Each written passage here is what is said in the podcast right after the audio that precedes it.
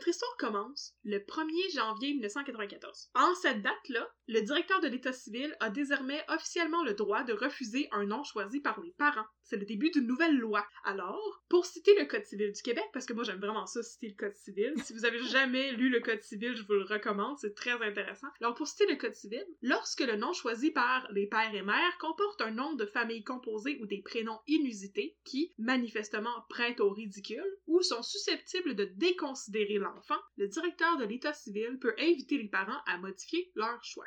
Fin de la citation. Donc, en gros, si tu veux appeler ton enfant d'un nom tweet, qui fait que les gens vont rire de lui.